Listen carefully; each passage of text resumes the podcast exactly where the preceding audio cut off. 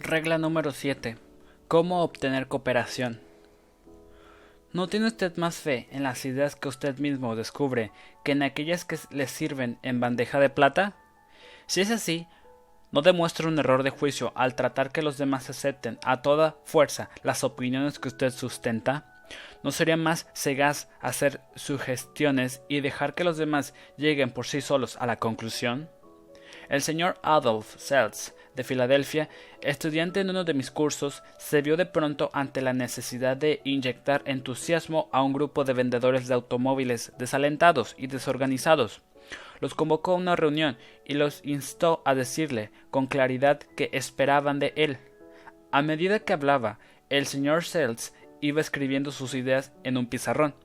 Finalmente dijo Yo voy a hacer todo lo que ustedes esperen de mí, Ahora quiero que me digan qué tengo derecho a esperar de ustedes. Las respuestas fueron rápidas. Lealtad, honestidad, iniciativa, optimismo, trabajo de consumo, ocho horas por día de labor entusiasta. Un hombre se ofreció para trabajar catorce horas por día. La reunión terminó con una nueva valentía, una nueva inspiración en todos los presentes, y el señor Sells me informó luego que el aumento de ventas fue fenomenal. Estos vendedores, concluyó Sells, hicieron una especie de pacto moral conmigo y mientras yo cumpliera con mi parte, ellos estaban decididos a cumplir con la suya. Consultarles sobre sus deseos era el aliciente que necesitaban. A nadie agrada sentir que se les quiera obligar a que compre o haga una cosa determinada.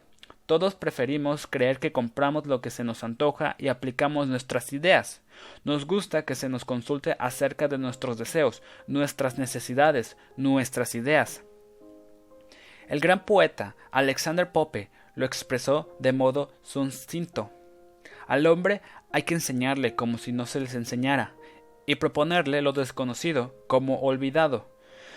Tomemos por ejemplo el caso de Eugene Wesson, Perdió incontables millares de dólares en comisiones antes de aprender esta verdad.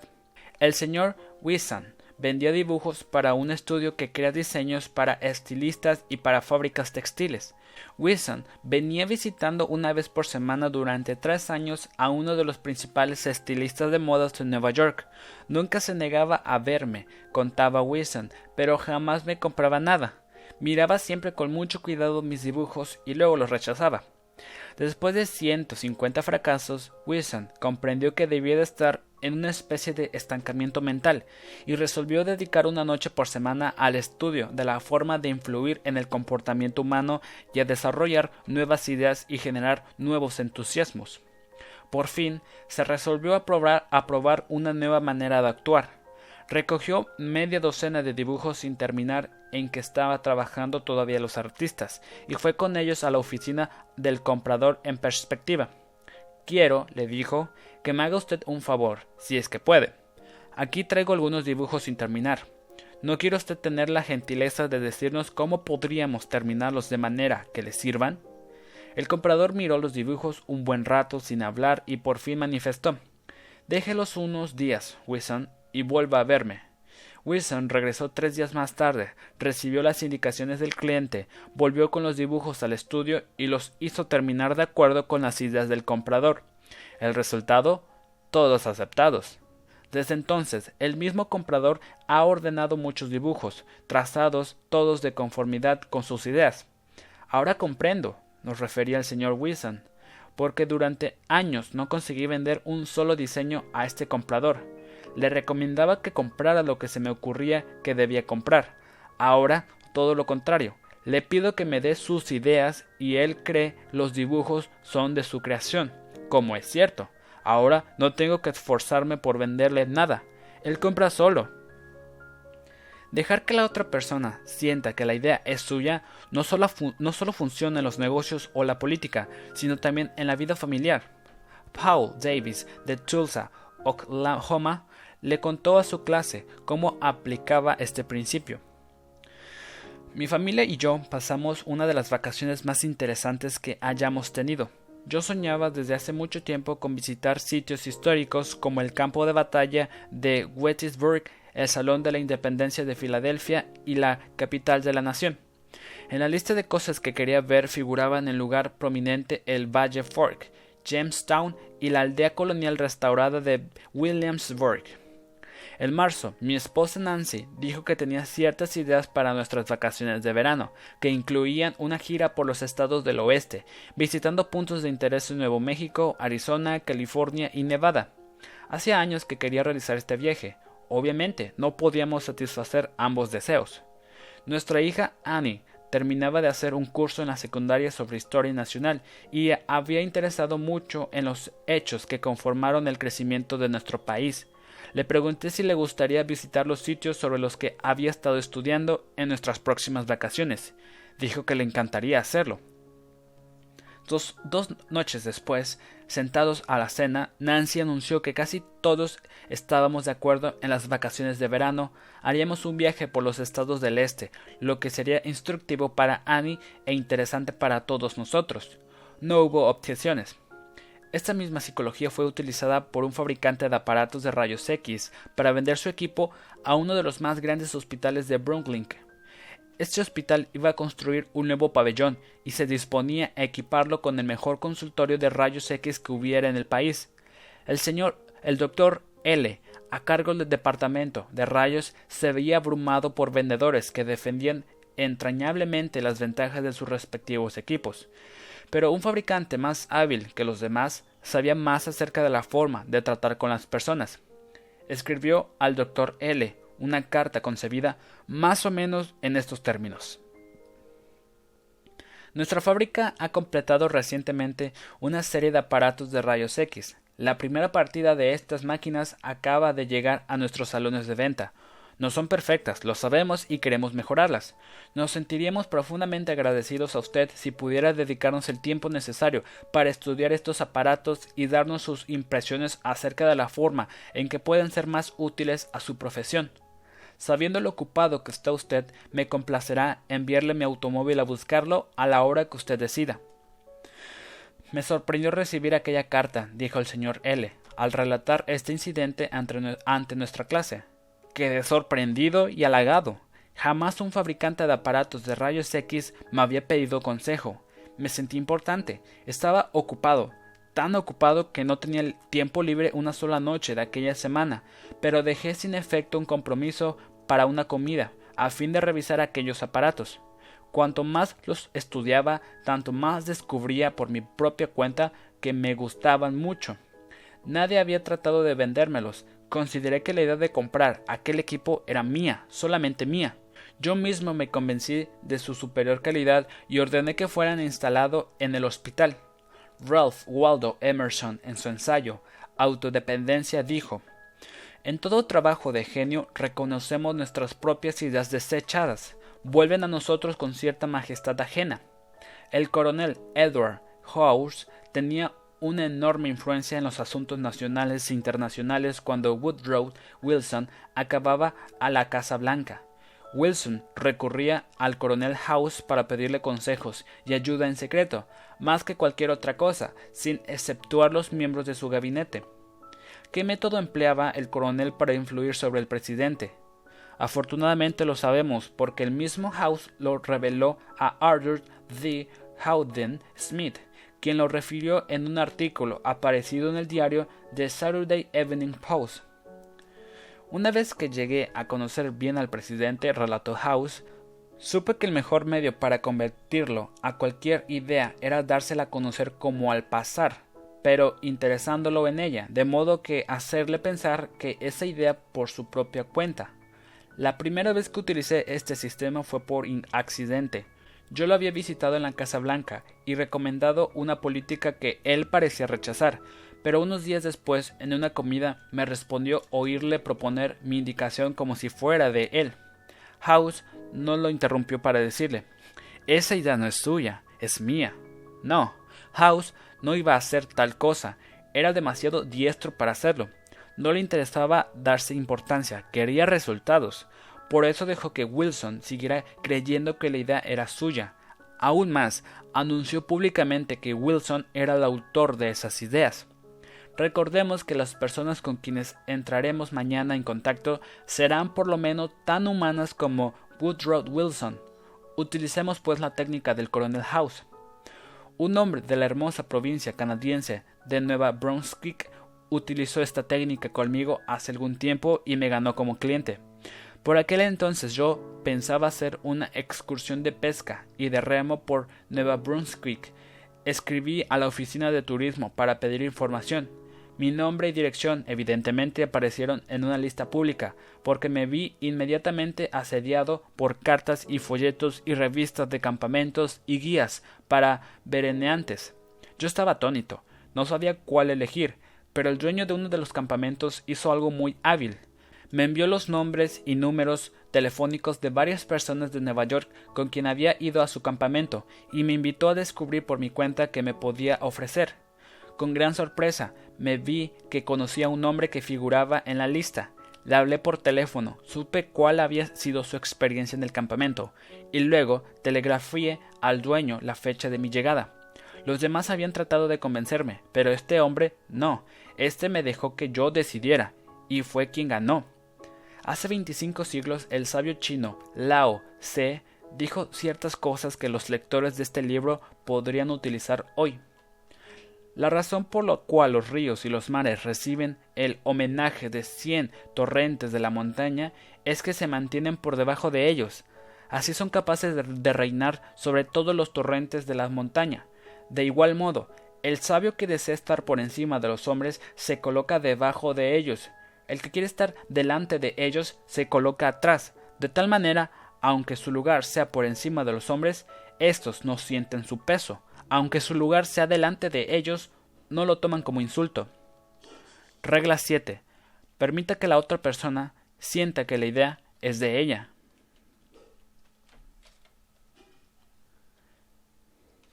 Regla número 8. Una fórmula que le resultará maravillosa. Recuerde que la otra persona puede estar equivocada por completo, pero ella no lo cree. No la censure. Cualquier tonto puede hacerlo. Trate de comprenderla. Solo las personas sagaces, tolerantes, excepcionales tratan de proceder así. Hay una razón por la cual la otra persona piensa y procede como lo hace. Descubre esa razón oculta y tendrá la llave de sus acciones, quizá de su personalidad. Trate honradamente de ponerse en el lugar de la otra persona. Si usted llegara a decirse ¿qué pensaría? ¿Cómo reaccionaría yo si estuviera en su lugar? habrá ahorrado mucho tiempo e irritación, pues al interesarnos en las causas es menos probable que nos disgusten los efectos. Además, habrá aumentado usted considerablemente su habilidad para tratar con la gente. Deténgase usted un minuto, dice Kenneth Mead Goeth en su libro Cómo convertir a la gente en oro, a destacar el contraste de su hondo interés por los asuntos propios con su escaso interés por todo lo demás. Comprende entonces que todos los demás habitantes del mundo piensan exactamente lo mismo.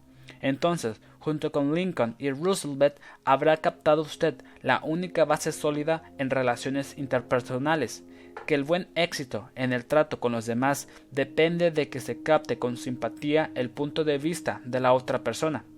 Sam Douglas de Hampstead, New York, solía decirle a su esposa que pasaba demasiado tiempo trabajando en el jardín, sacando malezas, fertilizando, cortando la hierba dos veces por semana, a pesar de todo lo cual el jardín no lucía mucho mejor que cuatro años atrás. Cuando se habían mudado a esa casa, naturalmente, ella quedaba deprimida por esos comentarios, y cada vez que él los hacía, la velaba quedaba arruinada. Después de seguir nuestro curso, el señor Douglas comprendió qué tonto había sido durante todos esos años. Nunca se le había ocurrido que a su esposa podía agradarle hacer ese trabajo y también podría agradarle oír un elogio a su laborosidad. Una noche, después de la cena, su esposa dijo que quería salir a arrancar unas malezas y lo invitó a acompañarla. Al principio él se sintió tentado de no aceptar, pero después lo pensó mejor y salió con ella, y la ayudó a arrancar malezas.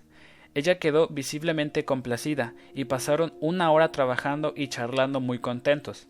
Desde esa vez la ayudó siempre en la jardinería y la felicitó con frecuencia por lo bien que se sentía en el prado, el trabajo fantástico que estaba haciendo a pesar de lo malo del terreno.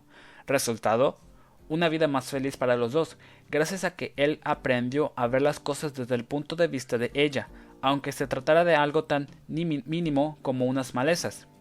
En su libro Cómo llegar a la gente, el doctor Gerald Nirxver comentó se coopera eficazmente en la conversación cuando uno muestra que considera las ideas y sentimientos de la otra persona tan importantes como los propios. El modo de alentar al interlocutor al tener la mente abierta a nuestras ideas es iniciar la conversación dándole claras indicaciones sobre nuestras intenciones, dirigiendo lo que decimos por lo que nos gustaría oír si estuviéramos en la piel del otro y aceptando siempre sus puntos de vista. Durante años he pasado muchos de mis ratos de ocio caminando y andando a caballo en un parque cercano a mi casa. Como las druidas de la antigua Galia, yo veneraba los robles, de manera que todos los años me afligía ver los arbustos y matorrales asesinados por fuegos innecesarios. Esos fuegos no eran causados por fumadores descuidados, casi todos eran producidos por niños que iban al parque a convertirse en explotadores y a asar una salchicha bajo los árboles. A veces estos incendios cundían tanta que era menester llamar a los bomberos para luchar contra las llamas. Al borde del parque había un cartel que amenazaba con multa y prisión a todo el que encendiera fuego, pero el cartel estaba en una parte poco frecuentada del parque y pocos niños lo veían. Un policía montado debía cuidar el parque, pero no se tomaba muy en serio estos deberes, y los incendios seguían propagándose verano tras verano.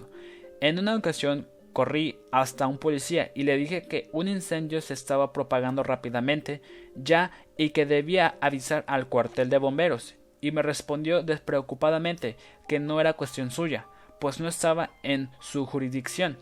Desde entonces, cuando salía a caballo, iba yo constituido en una especie de comité individual para proteger los bienes públicos. Me temo que en un principio no intenté siquiera comprender el punto de vista de los niños. Cuando veía una hoguera entre los árboles, tanto me afligía el hecho, tanto deseaba hacer lo que correspondía, que hacía lo que no me correspondía. Me acercaba hasta los niños, les advertía que les podía encarcelar por encender fuego, les ordenaba que lo apagaran con tono de mucha autoridad, y si se negaban, los amenazaba con hacerlos detener. Yo descargaba mis sentimientos sin pensar en los otros. El resultado, los niños obedecían de mala gana y con resentimiento, lo probable es que, una vez que me alejaba yo, volvieran a encender su hoguera, y con muchos deseos de incendiar el parque entero. Al pasar los años creo haber adquirido un poco de conocimiento de las relaciones humanas, algo más de tacto, mayor tendencia a ver las cosas desde el punto de vista del prójimo. Así pues, años más tarde, al ver una hoguera en el parque, ya no daba órdenes, sino que me acercaba a decir algo como esto. ¿Se están divirtiendo muchachos? ¿Qué van a hacer de comida? Cuando yo era niño también me gustaba hacer hogueras como esta, y todavía me gusta, pero ya saben ustedes que son peligrosos los fuegos en el parque. Yo sé que ustedes no quieren hacer daño, pero hay otros otros menos cuidadosos. Llegan y lo ven junto a la hoguera, se entusiasman y encienden otra, y no la apagan cuando se marchan, y se propaga a las hojas secas y mata los árboles. Si no ponemos un poco más de cuidado, no nos quedarán árboles en el parque ustedes podrían ir a la cárcel por lo que hacen, pero yo no quiero hacerme el mandón y privarlos de este placer. Lo que me gusta es ver que se diviertan, pero ¿por qué no quitan las hojas secas alrededor del fuego?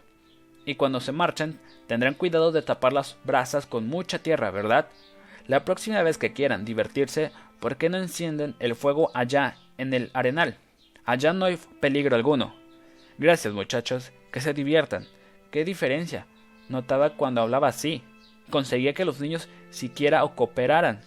Nada de esperanzas ni de resentimientos, no les obligaba a obedecer mis órdenes, les dejaba salvar las apariencias.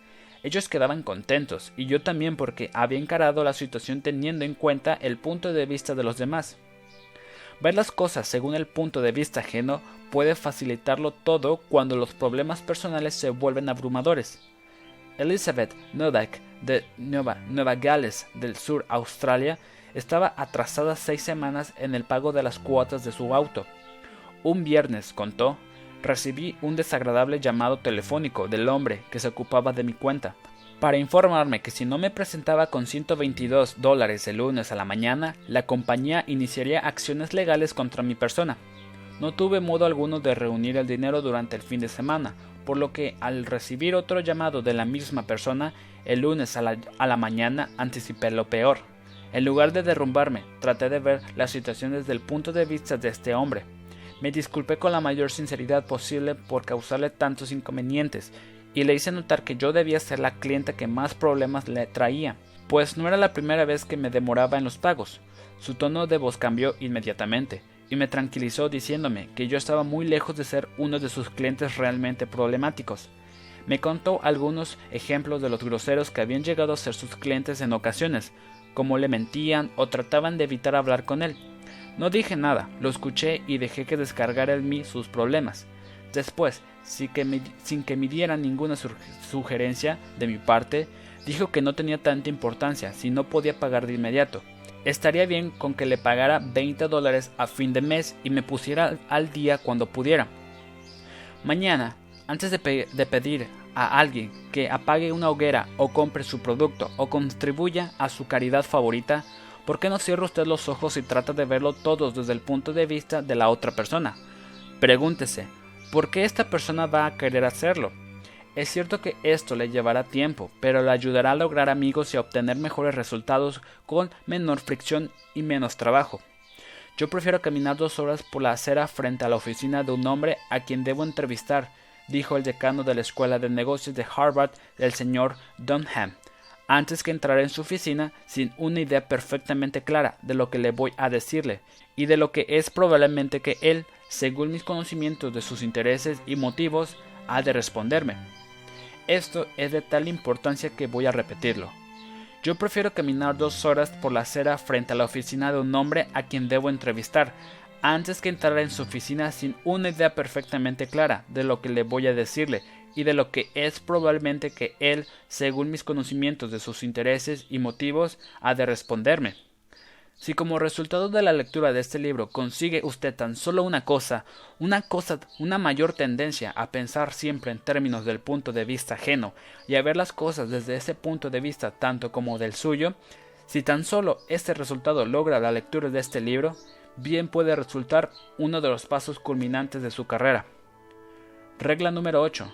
Trate honradamente de ver las cosas desde el punto de vista de la otra persona. Regla número 9. Lo que todos quieren. ¿No le gustaría tener una frase mágica que sirva para detener las discusiones, para eliminar malos sentimientos, crear buena voluntad y hacer que se le escuche atentamente? ¿Sí? Pues bien, aquí está. Comience diciendo yo no lo puedo culpar por sentirse como se siente. Si yo estuviera en su lugar, no hay nada de duda que me sintiera de la misma manera. Una frase como esa suavizará a la persona más pendenciera del mundo, y usted puede pronunciarla con toda sinceridad porque si estuviera usted en el lugar del otro, es evidente que pensaría como él. Un ejemplo, tomemos al Capone. Supongamos que usted hubiera heredado el mismo cuerpo y el mismo temperamento y el cerebro que heredó. Al Capone, supongamos que hubiese tenido usted su misma educación, sus experiencias y ambiente. Sería usted precisamente lo que él era y estaría donde estuvo él, porque esas cosas y solamente esas cosas son las que lo han hecho como es. La única razón, por ejemplo, de que no sea usted una víbora de cascabel es que sus padres no eran víboras de cascabel. Muy poco crédito merece usted por ser lo que es, y recuerde también que muy poco descrédito merece por ser como es la persona que se le acerca irritada, llena de perjuicios, irrazonable. Tenga compasión del pobre diablo, apiádese de él, simpatice con él, dígase, ese, si no fuera por la gracia de Dios, podría ser yo. Las tres cuartas partes de las personas con quienes se encontrará usted mañana tienen sed de simpatía. Deles esa simpatía y les tendrán cariño. Yo pronuncié cierta vez una conferencia radiotelefónica acerca de la autora de Mujercitas, Louisa May Alcott. Naturalmente, yo sabía que había vivido y escrito sus libros inmortales en Concord, Massachusetts, pero sin pensar en lo que decía. Hablé de una visita hecha por mí a su viejo hogar en Concord, Nueva Hampshire. Si hubiese dicho Nueva Hampshire solo una vez, se me podría haber perdonado, pero desgraciadamente lo dije dos veces. Me vi asediado por cartas y telegramas agrios y mensajes que giraban en torno a mi indefensa cabeza, como un enjambre de avispas. Muchos de ellos mostraban indignación, unos pocos eran insultantes. Una dama colonial, criada en Concord, Massachusetts, y residente por entonces en Filadelfia, volcó en mí su ira más ardiente. No podría haberse mostrado más punzante si yo hubiese dicho que la señora Alcott pertenecía a una tribu de caníbales. Al leer la carta, reflexioné. Gracias a Dios que no me he casado con esta señora. Tuve impulsos de escribirle manifestándole que si bien yo había cometido un error geográfico, ella lo había cometido en cuanto a cortesía. Esa iba a ser mi frase inicial. Después yo ya vería lo que pensaba de ella. Pero no lo hice. Me dominé. Comprendí que cualquier tono acalorado haría lo mismo. Yo quería estar por encima de los tontos. Por eso decidí tratar de convertir esa hostilidad en amistad. Sería una especie de desafío, una especie de juego para mí. Me dije, después de todo, si yo estuviera en su lugar, pensaría probablemente lo mismo que ella. Así pues, decidí simpatizar con su punto de vista. Tuve que ir a Filadelfia y no tardé en llamarla por teléfono. La conversación fue algo así. Yo. Señora fulana de tal, usted me escribió una carta hace pocas semanas y quiero darle las gracias. Ella, en tono oculto, bien educado. ¿Con quién tengo el honor de hablar? Yo. Usted no me conoce. Me llamo Dale Carnegie. Hace unos pocos domingos di una conferencia sobre Louisa May Alcott y cometí el error imperdonable de decir que había vivido en Concord, Nueva Hampshire. Fue un error estúpido y quiero pedirle disculpas. Fue usted muy amable al dedicar parte de su tiempo a escribirme. Ella. Siento mucho, señor Carnegie, haberle escrito como lo hice. Perdí el tino. Quiero que me disculpe. Yo. No, no, no, no es usted quien debe de pedir disculpas, sino yo. Un niño no habría cometido el error que hice yo. Pedí disculpas por radio el domingo siguiente, pero quiero pedírselas personalmente ahora. Ella. Es que yo nací en Concord, Massachusetts. Mi familia se ha destacado en ese estado durante dos siglos y yo estoy muy orgullosa de todo lo que se refiere a Massachusetts. Me afligió mucho, en verdad, oírle decir que la señora Alcott nació en Nueva Hampshire, pero estoy avergonzada de esa carta. Yo. Le aseguro que usted no pudo afligirse ni la décima parte de lo que me afligí yo. Mi error no lastimó a Massachusetts, pero a mí sí. Pocas veces las personas de su posición y su cultura tienen tiempo para escribir a quienes hablan por radio, y abrigo la esperanza de que me escribirá otra vez si nota algún error en mis conferencias. Ella. Quiero que sepa que me ha gustado mucho la forma en que acepta usted mis críticas. Debe ser usted muy simpático. Me gustaría conocerlo. Así, pidiendo disculpas y simpatizando con su punto de vista, logré que ella se disculpara y simpatizara con el mío.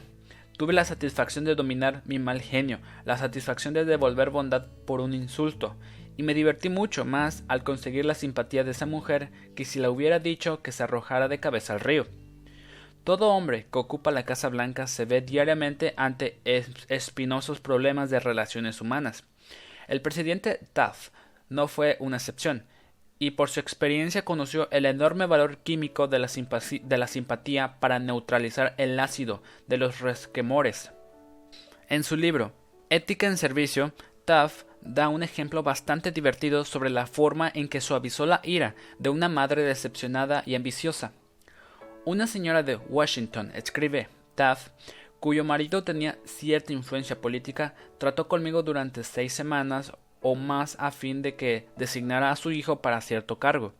Consiguió la ayuda de senadores y representantes en número formidable, y los acompañaba a verme para cuidar que defendieran bien su pedido. El cargo requería una preparación técnica y según las recomendaciones del cuerpo administrativo designé a otra persona. Entonces, Recibí una carta de la madre diciéndome que yo era un desgraciado por haberme negado a convertirla en una mujer feliz con un trazo de mi pluma. Se quejaba además de haber trabajado con los legisladores de su estado para conseguir todos los votos en favor de un proyecto en que yo estaba especialmente interesado y que esta era la forma en que yo le pagaba. Cuando uno recibe una carta así, lo primero que hace es pensar cómo puede mostrar severidad con una persona que se ha cometido una impropiedad o aún cierta impertinencia. Entonces escribe uno la respuesta, pero si es prudente, guarda la carta en un cajón y cierra el cajón con llave. La saca uno a los dos días. Estas comunicaciones pueden retratarse siempre dos días y entonces no la envía ya. Ese es el camino que seguí yo. Pasados dos días me senté a escribir otra carta, una carta tan cortés como pude, en la cual decía comprender la decepción maternal en las circunstancias, pero que en verdad el nombramiento no dependía solamente de mis preferencias personales, que tenía que elegir a una persona con experiencia técnica, y por lo tanto había tenido que seguir las recomendaciones del cuerpo administrativo expresaba la esperanza de que su hijo realizara en el cargo que ocupaba, las esperanzas que en él depositaba la madre. Esto la calmó y me escribió para decirme que lamentaba haberme enviado la primera carta. Pero el nombramiento no fue confirmado enseguida, y al cabo de un tiempo recibí una carta que figuraba ser del marido de esta mujer, aunque la letra era la misma de antes. Se me informaba en esa carta que, debido a la postración nerviosa sufrida por la decepción de la señora en este caso, había tenido que ponerse en cama y sufría ahora un grave cáncer al estómago. No querría yo devolverle la salud retirando el primer candidato y reemplazándolo por su hijo? Tuve que escribir otra carta, esta vez al marido, para decirle que esperaba que el diagnóstico no fuera exacto, que lo acompañaba en la pena que debía producirle la enfermedad de su esposa, pero que me era imposible retirar el nombre del candidato al cargo. El nombre por mí designado fue confirmado y dos días después de haber recibido esta carta dimos una fiesta en la Casa Blanca. Las primeras dos personas que llegaron a saludar a mi esposa y a mí fueron el marido y la mujer del caso, a pesar de que ella había estado en Artículo Morris tan poco tiempo antes. Jake Manhum representaba a una compañía de mantenimiento de ascensores y escaleras mecánicas en Tulsa, Oklahoma, que tenía el contrato de mantenimiento de las escaleras mecánicas de uno de los principales hoteles de Tulsa. El director del hotel no quería clausurar las escaleras por más de dos horas seguidas, debido a los inconvenientes que eso causaría a los pasajeros. La reparación que debía hacerse asumiría por lo menos ocho horas, y la compañía no disponía de un mecánico especializado en todo momento, como habría sido necesario para satisfacer al hotel. Cuando el señor Magnum logró agendar a un buen mecánico para hacer el trabajo, llamó al gerente del hotel y en lugar de discutir con él para obtener el tiempo necesario, le dijo Rick, sé que, que su hotel tiene muchos pasajeros y a usted le gustaría que la clausura de las escaleras mecánicas se redujera a un mínimo. Entiendo su preocupación por este punto y haré todo lo posible por acomodarme. No obstante, después de estudiar la situación, hemos llegado a la conclusión de que si no hacemos el trabajo completo ahora, la escalera podría sufrir un perjuicio más serio y la clausura a la larga sería más prolongada. Estoy seguro de que usted no querrá causarle ese inconveniente a sus pasajeros durante varios días seguidos. El gerente debió admitir que un cierre de ocho horas seguidas era preferible a uno de varios días. Simpatizando con el deseo del gerente de mantener felices a sus pasajeros, el señor Magnum pudo hacerlo pensar como él, fácilmente y sin rencores. Joyce Norris, una profesora de piano de Louis, Missouri, contó cómo había manejado un problema que las profesoras de piano suelen tener con chicas adolescentes. Babette tenía uñas excepcionalmente largas, lo cual era un inconveniente serio para quien quiera que desee ejecutar el piano con buena y brillante técnica. La señora Norris nos contó. Yo sabía que sus uñas largas serían una barrera a su deseo de aprender a tocar bien, durante nuestras conversaciones antes de iniciar las lecciones no le dije nada sobre las uñas, no quería desalentarla al comenzar el estudio, y además sabía que no querría perder esas uñas de las que se enorgullecía y cuidaba tanto. Después de la primera lección, cuando sentí que era el momento adecuado, le dije Bébete, tienes manos atractivas y uñas hermosas. Si quieres tocar el piano tan bien como puedes hacerlo y como te gustaría, te sorprenderá ver cuánto te ayudará a tener las uñas algo recortadas. Piénsalo, ¿eh? Hizo un gesto que representaba una negativa absoluta. Hablé con la madre sobre esta situación, pero sin olvidar hacer mención de lo hermosas que eran sus uñas, otra reacción negativa. Era evidente que las hermosas uñas manicuradas de Babity eran importantes para ella. A la semana siguiente, Babity volvió por la segunda lección, Para mi sorpresa, se había cortado las uñas. La felicité y la elogié por haber hecho el sacrificio. También le agradecí a la madre por haber ejercido su influencia para que Bevity se cortara las uñas. La respuesta de la madre fue Oh, yo no tuve nada que ver con el asunto. Ella decidió hacerlo por sí misma, y es la primera vez que se ha cortado las uñas por perdido de alguien. La señora Norris amenazó a Bevity. ¿Le dijo que se negaría a darles clases a una estudiante con uñas largas? No, nada de eso. Le informó a Bevity que sus uñas eran hermosas y que sería un sacrificio cortárselas. Fue como si le dijera Me pongo en tu lugar, sé que no será fácil, pero la recompensa será un desarrollo musical más rápido. Ese, Hurrock, fue probablemente el primer empresario musical de los Estados Unidos. Durante un quinto de siglo ha dirigido artistas, artistas tan famosos como Chaliapin, Isadora Duncan y la Pavlova. El señor Huruk me dijo que una de las primeras lecciones que aprendió al tratar con estas estrellas llenas de temperamento se refería a la necesidad de mostrar simpatía, simpatía y más simpatía por su ridícula idiosincrasia. Durante tres años fue empresario de Feodor Chaliapin, uno de los más grandes bajos que ha conocido el mundo, pero Chaliapin era un problema constante, se comportaba como un, niño malcriado. La frase de Hurrock era inimitable, era un infierno de tipo en todo sentido. Por ejemplo, Chaliapin llamaba un día al señor Hurrock a mediodía para decirle Me siento muy mal, tengo la garganta inflamada, me va a ser imposible cantar esta noche. ¿Discutí con el señor Hurrock? Jamás. Ya sabía que un empresario no podría tratar así con los artistas.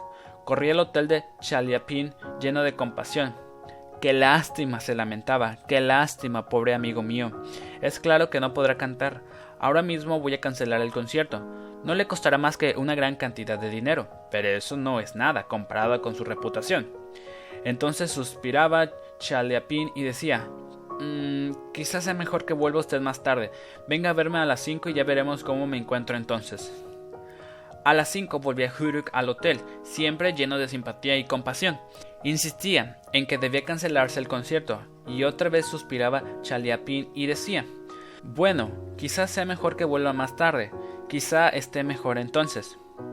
A las siete y media, el gran bajo aceptaba cantar, pero con la condición de que Huruk apareciera primero en el escenario de la ópera metropolitana para anunciar que Chapalin sufría un resfriado y no estaba esa noche en plena posesión de su voz.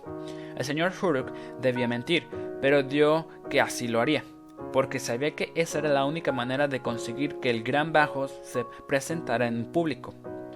El doctor Arthur Gates dice que en su espléndido libro Psicología Educacional, la especie humana ansia universalmente la simpatía. El niño muestra a todos unas lastimaduras o aún llega a infligirse un tajo o un machucón para que se consuelan de él.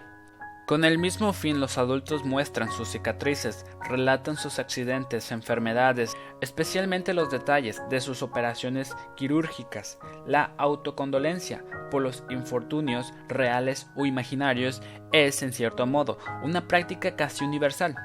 De manera que si usted quiere que los demás piensen como usted, ponga en práctica la regla número 9. Muestre simpatía por las ideas y deseos de la otra persona. Regla 10. Un llamado que gusta a todos. Yo me crié en el linde del país de Jace James en Missouri y he visitado la granja de los James en Carney, Missouri, donde vive todavía el hijo del bandolero. Su esposa me ha narrado cómo Jesse saltaba trenes y bancos y luego daba el dinero a granjeros vecinos para que pagaran sus hipotecas. Jace James se consideraba probablemente un idealista en el fondo, tal como pensaron por su parte Dutch Schultz, Dos Pistolas, Crowley, Al Capone y muchos otros grupos de padrinos del crimen organizado dos, dos generaciones más tarde. Lo cierto es que todas las personas con quienes se encuentra usted, hasta la persona a quien ve en el espejo, tiene un alto concepto de ellas y quiere ser noble y altruista para su propio juicio. Pierpont Morgan observó en uno de, sus interludios analíticos que, por lo común, la gente tiene dos razones para hacer una cosa. Una razón que parece buena y digna y la otra la verdadera razón. Cada uno piensa en su razón verdadera. No hay necesidad de insistir en ello, pero todos, como en el fondo somos idealistas, queremos pensar en los motivos que parecen buenos. Así pues, al fin de modificar a la gente, apelemos a sus motivos más nobles. ¿Es este sistema demasiado idealista para aplicarlo a los negocios? Veamos. Tomemos el caso de Hamilton Farley, de la Farley Mitchell Company, de Grenelden, Pensilvania. El señor Farley tenía un inquilino descontento que quería mudarse de casa. El contrato de alquiler debía seguir todavía durante cuatro meses, pero el inquilino comunicó que iba a dejar la casa inmediatamente, sin tener en cuenta el contrato. Aquella familia, dijo Farley al relatar el episodio ante nuestra clase, había vivido en la casa durante el invierno entero, o sea, la parte más costosa del año para nosotros, y yo sabía que era difícil alquilar otra vez el departamento antes del otoño. Pensé que el dinero que perderíamos y me enfurecí. Ordinariamente, yo habría ido a ver al inquilino para advertirle que leyera otra vez el contrato. Le habría señalado que, en el caso de dejar la casa, podríamos exigirle inmediatamente el pago de todo el resto de su alquiler, y que yo podría y haría los trámites necesarios para cobrar. Pero en lugar de dejarme llevar por mis impulsos, decidí intentar otra táctica. Fui a verlo y le hablé así. Señor fulano, he escuchado lo que tiene que decirme, y todavía no creo que proponga usted mudarse. Los años que he pasado en este negocio me han enseñado algo acerca de la naturaleza humana, y desde un principio he pensado que usted es un hombre de palabra. Tan seguro estoy que me hallo dispuesto a jugarle una apuesta. Escuche mi proposición. Postorgue su decisión por unos días y piense bien en todo. Si entre este momento y el primero del mes, cuando vence el alquiler, me dice usted que sigue decidido a mudarse, yo le doy mi palabra que aceptaré esa decisión como final. Le permitiré que se mude y admitiré que me he equivocado, pero todavía creo que usted es un hombre de palabra y respetará el contrato, porque al fin y al cabo somos hombres o monos, y nadie más que nosotros debe decidirlo. Bien, cuando llegó al mes siguiente, este caballero fue a pagarnos personalmente el alquiler. Dijo que había conversado con su esposa y decidido quedarse en el departamento. Habían llegado a la conclusión de que lo único honorable era respetar el contrato. Cuando el extinto Lord Northcliffe veía en un diario una fotografía suya que no quería que se publicara, escribía una carta al director pero no le decía por favor no, publique, más esa fotografía, pues no me gusta. No, señor, apelaba a un motivo más noble, apelaba al respeto y al amor que todos tenemos por la madre. Escribía así Le ruego que no vuelva a publicar esa fotografía mía. A mi madre no le gusta. Cuando John Rockefeller, hijo, quiso que los fotógrafos de los diarios no obtuvieran instantáneas de sus hijos, también apeló a los motivos más nobles. No dijo yo no quiero que se publiquen sus fotografías. No, apeló al deseo que todos tenemos en el fondo, de abstenernos de hacer daño a los niños. Así pues, les dijo, ustedes saben cómo son estas cosas. Algunos de ustedes también tienen hijos y saben que no hacen bien a los niños gozar de demasiada publicidad. Cuando Cyrus H. J. Curtis, el pobre niño de Maine, iniciaba su meteórica carrera que lo iba a llevar a ganar millones como propietario del diario The Saturday Evening Post y del Ladies Home Journal, no podía allanarse a pagar el precio que pagaban otras revistas por las contribuciones. No podía contratar autores de primera categoría, por eso apeló a los motivos más nobles. Por ejemplo, persuadió hasta a Louisa May Alcott, la inmortal autora de Mujercitas, que se escribiera para sus revistas cuando la señora Alcott estaba en lo más alto de su fama y lo consiguió ofreciéndole un cheque de 100 dólares no para ellas, sino para una institución de caridad. Tal vez diga aquí el escéptico. Sí, eso está muy bien para Norcliffe o Rockefeller o, o una novelista sentimental, pero ya querría ver este método con la gente a quienes tengo que cobrar cuentas.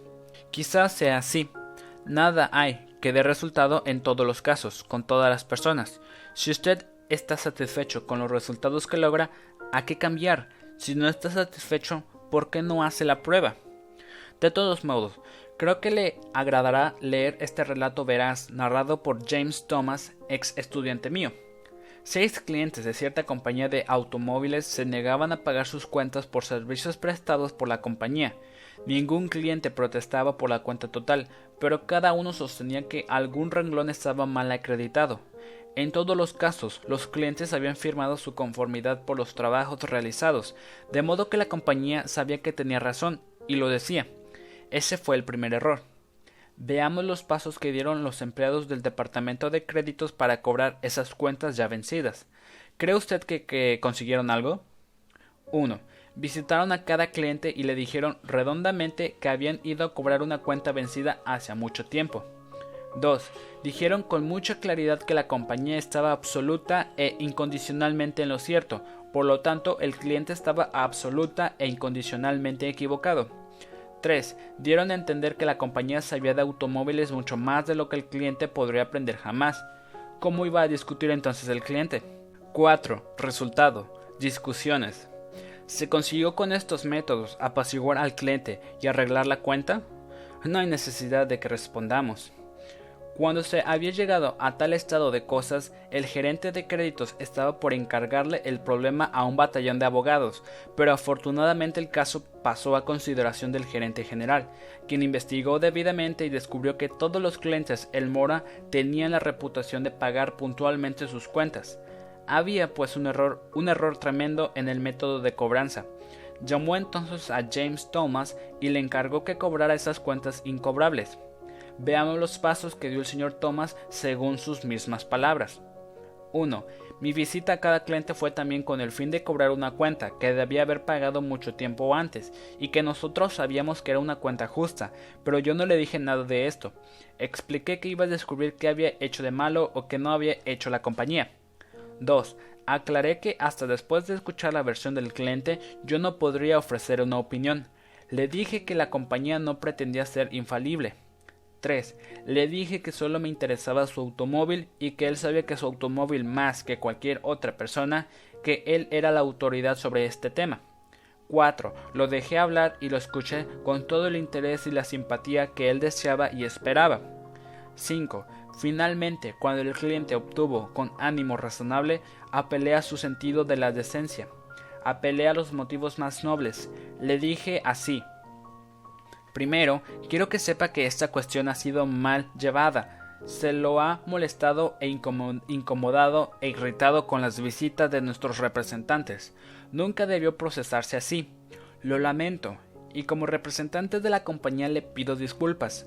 Al escuchar ahora su versión, no he podido menos que impresionarme por su rectitud y su paciencia, y ahora, como usted es ecuánime y paciente, voy a pedirle que haga algo por mí. Es algo que usted puede hacer mejor que cualquiera, porque usted sabe más que cualquiera. Aquí está su cuenta. Sé que no me arriesgo al pedirle que la ajuste como lo haría si fuera el presidente de mi compañía. Dejo todo en sus manos. Lo que usted decida se hará. ¿Pagó la cuenta? Claro que sí. Y muy complacido quedó al hacerlo. Las cuentas oscilaban entre 150 y 400 dólares. ¿Y se aprovecharon los clientes? Sí, uno de ellos se negó a pagar un centavo del renglón protestado, pero los otros cinco pagaron los que debía lo que decía la compañía. Y lo mejor del caso es que los dos años siguientes entregamos automóviles nuevos a los seis clientes, encantados ahora de tratar con nosotros. La experiencia me ha enseñado, dijo el señor Thomas finalmente, que cuando no se puede obtener un informe exacto acerca del cliente, la única base sobre la cual se puede proceder es la de presumir que es una persona sincera, honrada, veraz, deseosa de pagar sus cuentas. Una vez convencida de que las cuentas son exactas, en, en otras palabras, más claras quizá, la gente es honrada y quiere responder a sus obligaciones. Las excepciones de esta regla son comparativamente escasas y yo estoy convencido de que el individuo inclinado a regatear reaccionará favorablemente en casi todos los casos si se le hace sentir que se le considera una persona honrada, recta y justa. Regla 10. apele a los motivos más nobles. Regla 11. Así se hace en el cine y en la televisión. ¿Por qué no lo hace usted? Hace pocos años, el diario Evening Bulletin de Filadelfia sufría los perjuicios de una campaña de chismes consistente en peligrosas calumnias.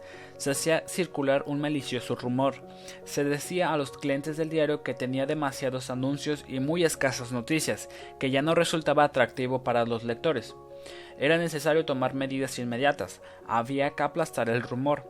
Pero ¿cómo? Veamos qué se hizo. El Bulletin recortó de su edición regular de un día cualquiera todo el material de lectura, lo clasificó y con él publicó un libro que se tituló Un día. Constaba de 307 páginas, tantas como un libro corriente, pero el diario había publicado todo ese material en un día para venderlo, no por varios dólares, sino por unos pocos centavos. La publicación de este libro dramatizó el hecho de que el diario daba a sus lectores una enorme cantidad de interesante material de lectura. Hizo conocer este hecho más vívidamente con mayor interés que lo que se podría haber logrado en muchos días de publicación de cifras y anuncios. Este es el tiempo de la dramatización. No basta con decir una verdad, hay que hacerla vívida, interesante, dramática. El cine lo hace, la televisión lo hace, y usted también tendrá que hacerlo si quiere llamar la atención. Los perritos en arreglo de vidrierías conocen el gran poder de la dramatización. Por ejemplo, los fabricantes de un nuevo veneno para ratas dieron a los comerciantes una vidriera que contenía dos ratas vivas. La semana en que se mostraron esas ratas, las ventas subieron cinco veces por encima de lo normal. Los comerciantes de televisión muestran abundancia de ejemplos del uso de las técnicas dramáticas para vender productos. Siéntese una noche delante de su televisor y analice lo que hacen los publicitarios en cada una de sus representaciones. Notará cómo un medicamento antiácido cambia el color de un ácido en un tubo de ensayo, mientras el producto de la competencia no lo hace.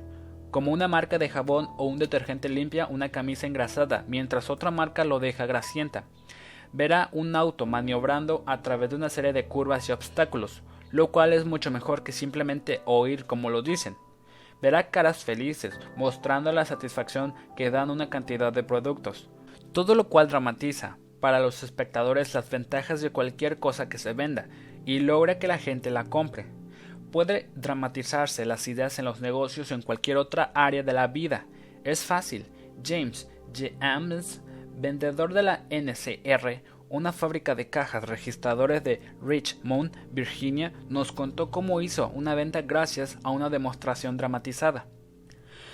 La semana pasada visité a un almacenero del vecindario y vi que la caja registradora que usaba en su mostrador era muy anticuada. Me acerqué entonces al dueño y le dije Usted está literalmente tirando centavos a la calle. Cada vez que un cliente se pone en fila, y al decirlo arrojé hacia la puerta un puñado de monedas. Capté su atención de inmediato. Las meras palabras no le habrían resultado demasiado interesantes, pero el sonido de las monedas en el piso despertó de veras su interés, y logré un pedido para reemplazar su vieja máquina. También funciona en la vida doméstica. Cuando el novio clásico le proponía matrimonio a su chica, ¿lo hacía con meras palabras? Claro que no, se ponía de rodillas. Eso significaba que hablaba en serio. Ya nos ponemos más de rodillas, pero muchos novios siguen prefiriendo una atmósfera romántica antes de lanzar su gran pregunta. Dramatizar lo que queremos también da resultado con los niños. Joe B. Fant Jr. de Alabama tenía dificultades para lograr que su hijo de 5 y su hija de 3 años recogieran los juguetes, por lo que, por lo que inventó un tren. Joe era el maquinista, montado en su triciclo, al triciclo se le enganchaba el carrito de Janet, y en un poco rato ella cargaba todo el carbón sobre el vagón y después subía ella misma y su hermano lo llevaba de paseo por toda la casa. De este modo se juntaban todos los juguetes, sin retos, amenazas ni discusiones. Mary Caroline Wolf de Mishawaka, Indiana, tenía problemas en el trabajo y decidió hacerle una exposición de ellos a su patrón. El lunes a la mañana pidió una entrevista, pero él le hizo seguir que estaba muy ocupado y que debería hacer una cita con la secretaria para algún otro día de la semana. La secretaria le, indicó que, que la agenda del jefe estaba muy cargada, pero tratarían de hacerle un lugarcito. La señora Wolf describió lo que sucedió. No recibí respuesta alguna de la secretaria durante toda la semana. Cada vez que la interrogaba me daba un motivo distinto por el que mi jefe no podía atenderme. El viernes a la mañana fui otra vez y tampoco hubo nada definido. Yo realmente quería verlo y hablarle de mis problemas antes del fin de semana, así que me pregunté cómo podía lograr enfrentarlo. Lo que hice al fin fue esto. Le escribí una carta formal. En ella le decía que entendía perfectamente lo ocupado que estaba durante la semana, pero era importante que yo le hablara. Incluía un formulario hecho por mí y un sobre con mi nombre, y le pedía que por favor lo llenara, o le pidiera a su secretaria que lo hiciera, y me lo enviara. El formulario decía esto. Señorita Wolf, podré verle el día, a la hora, le concederé minutos de mi tiempo. Puse esta carta en su canasta de correspondencia a las once de la mañana. A las dos de la tarde miré mi correspondencia. Allí estaba mi sobre. Había respondido diciendo que podría verme esta tarde y me concedería diez minutos de su tiempo. Fui a verlo, hablamos durante más de una hora y mis problemas quedaron resueltos. Si yo no hubiera dramatizado el hecho de que realmente quería verlo, probablemente seguiría esperando que me diera una cita. James B. Boynton tuvo que presentar una vez un extenso informe sobre el mercado. Su firma acababa de terminar un detallado estudio sobre una conocida marca de crema facial. Se necesitaban sin tardanza datos sobre la amenaza de una venta por debajo del costo. El cliente en perspectiva era uno de los más grandes y más formidables publicistas. La primera vez que fui a verlo, admitió el señor Boynton, me encontré desviado hacia una inútil discusión de los métodos empleados en la investigación. Discutimos. El hombre me dijo que me equivocaba y yo traté de demostrar que no. Gané finalmente la discusión y quedé satisfecho en cuanto a eso, pero terminó la entrevista y yo no había conseguido resultado alguno. La segunda vez no me preocupé por tablas de cifras y datos, dramaticé los hechos. Al entrar en el despacho de este hombre lo vi hablando por teléfono. Mientras él seguía la conversación abrí una valija y puse 32 frascos de crema facial sobre su escritorio. Eran productos conocidos por él, competidores del suyo. En cada frasco había puesto una etiqueta que exponía brevemente los resultados de la investigación comercial, y cada uno daba una brevedad dramáticamente una historia del caso. Ya no hubo discusiones, yo presentaba algo nuevo, diferente. El cliente tomó uno y después otro de los frascos y leyó las informaciones de las etiquetas se produjo una amistosa conversación. Me hizo muchas preguntas, intensamente interesado. Me había concedido solo diez minutos para exponer mis hechos, pero pasaron las, las diez y veinte y cuarenta y al cabo de una hora seguíamos hablando. Presentaba yo esta vez los mismos hechos de antes, pero ahora empleaba la dramatización, el exhibicionismo, y ahí estaba toda la diferencia. Regla 11. Dramatice sus ideas. Regla 12. Cuando ninguna otra cosa le dé resultado, pruebe esto. Charles Wolf tenía un capataz de altos hornos cuyo, cuyo personal no producía una cuota de trabajo. ¿Cómo es, preguntó Schwab, que un hombre de su capacidad no consigue que esta planta rinda lo que debe? No sé, respondió el hombre. He pedido a los obreros que trabajen más, les he dado el ejemplo, los he regañado, los he amenazado con el despido, pero nada se consigue, no producen y nada más. Estaba cayendo el día poco antes de que entrara a trabajar el turno de la noche. Dame un trozo de tiza, dijo Schwab, y luego, volviéndose a un obrero cercano, ¿cuántas veces descargó el horno el turno de hoy? Sin decir palabra, Schwab trazó un gran número de seis en el piso y se alejó. Cuando entró el turno de la noche, los obreros vieron el 6 y preguntaron qué significaba aquello. Hoy estuvo el jefe, fue la respuesta, y después de preguntarnos cuántas veces descargamos el horno, escribió en el piso este 6, el número que le dijimos. A la mañana siguiente volvió Schwab al taller. El turno de la noche había borrado el 6 y escribió un 7. Cuando los obreros diurnos fueron a trabajar, vieron esta cifra de modo que los de la noche creían ser mejores, ¿eh? Bien, ya les iban a enseñar a trabajar. Se pusieron a la tarea con entusiasmo y cuando se marcharon aquella noche dejaron en el piso un enorme número 10. A poco, este taller que se había quedado atrás, atrás en producción rendía más que cualquier otro de la fábrica. ¿Cuál es el principio?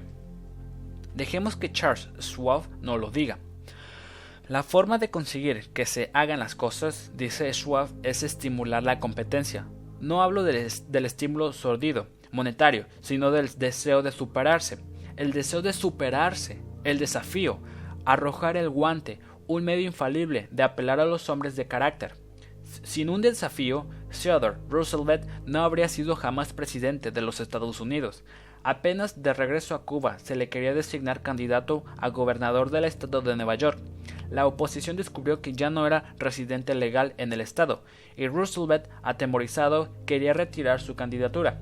Pero Thomas Collier Platt lo, le arrojó el guante. Volviéndose de pronto hacia Roosevelt, exclamó con su voz potente ¿Es un cobarde el, el héroe del Cerro de San Juan? Roosevelt emprendió la lucha y lo demás es ya cosa de la historia. Este desafío no solamente cambió su vida, sino que tuvo un efecto tremendo sobre la historia de la nación. Todos los hombres tienen temores, pero los valientes los olvidan y van adelante, a veces hasta la muerte, pero siempre hasta la victoria.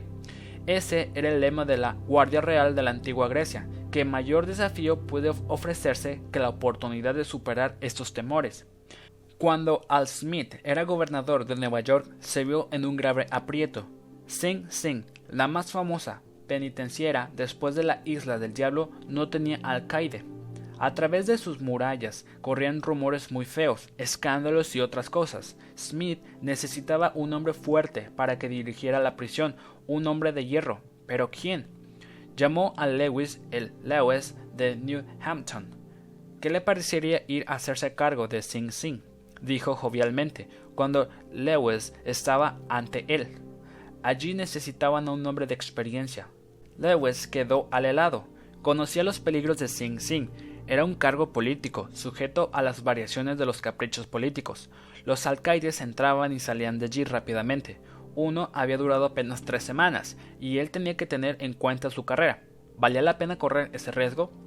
Y entonces Smith, que advirtió su vacilación, se echó atrás y sonrió. Joven, no lo puedo censurar por tener miedo. Es un lugar muy bravo, necesita mucha valentía, un hombre para ir allí y quedarse. Un desafío, ¿eh? Lewis aceptó entonces la idea de intentar un labor que requería un hombre de hierro. Fue a Sing Sing y se quedó allí hasta ser el más famoso de los alcaides habidos en la penitenciaria. Su libro, 20.000 años en Sing Sing se vendió a centenares de miles de lectores. Lewis ha hablado por radio. Sus relatos de la vida en una prisión han inspirado muchas películas y su humanización de, las, de los criminales ha producido milagros en cuanto a las reformas carcelarias. Según mi experiencia, ha dicho Harvey Firestone, fundador de la gran empresa Firestone Tire y Rubber Company, con la paga por sí sola no se atrae ni se retiene a la gente de algún valor. Creo que es más bien el juego mismo. Frederick Herzberg, uno de los grandes tratadistas del comportamiento humano, estuvo de acuerdo en este punto. Estudió en profundidad la actitud ante el trabajo de miles de personas, desde obreros de fábricas hasta importantes ejecutivos, y descubrió que el factor más motivador, la faceta del trabajo que resultaba más estimulante, era ¿cuál creen ustedes? ¿El dinero? ¿Las buenas condiciones del trabajo? ¿Los beneficios adicionales? No, nada de eso. El principal factor motivador de la gente era el trabajo mismo. Si el trabajo era excitante e interesante, el obrero lo enfrentaba con gusto, y esa era toda la motivación que necesitaba para hacerlo bien. Eso es lo que encanta a toda persona que triunfa, el juego, la oportunidad de expresarse, la oportunidad de demostrar lo que vale, de destacarse, de ganar, esto es lo que da atracción a las carreras pedestres, el deseo de sobresalir, el deseo de sentirse importante. Regla 12. Lance, contacto, un reto amable. En pocas palabras, logre que los demás piensen como usted. Regla 1. La única forma de salir ganando en una discusión es evitándola. Regla 2. Demuestre respeto por las opiniones ajenas. Jamás diga a una persona que esté equivocada. Regla 3. Si usted está equivocado, admítalo rápida y enfáticamente. Regla 4. Empiece en forma amigable. Regla 5. Consiga que la otra persona diga sí, sí inmediatamente. Regla 6. Permita que la otra persona sea quien hable más. Regla 7. Permita que la otra persona sienta que la idea es de ella. Regla 8. Trate honradamente de ver las cosas desde el punto de vista de la otra persona. Regla 9. Muestre simpatía por las ideas y deseos de la otra persona. Regla 10. Apela a los motivos más nobles. Regla 11. Dramatice sus ideas. Regla 12. Lance contacto un reto amable.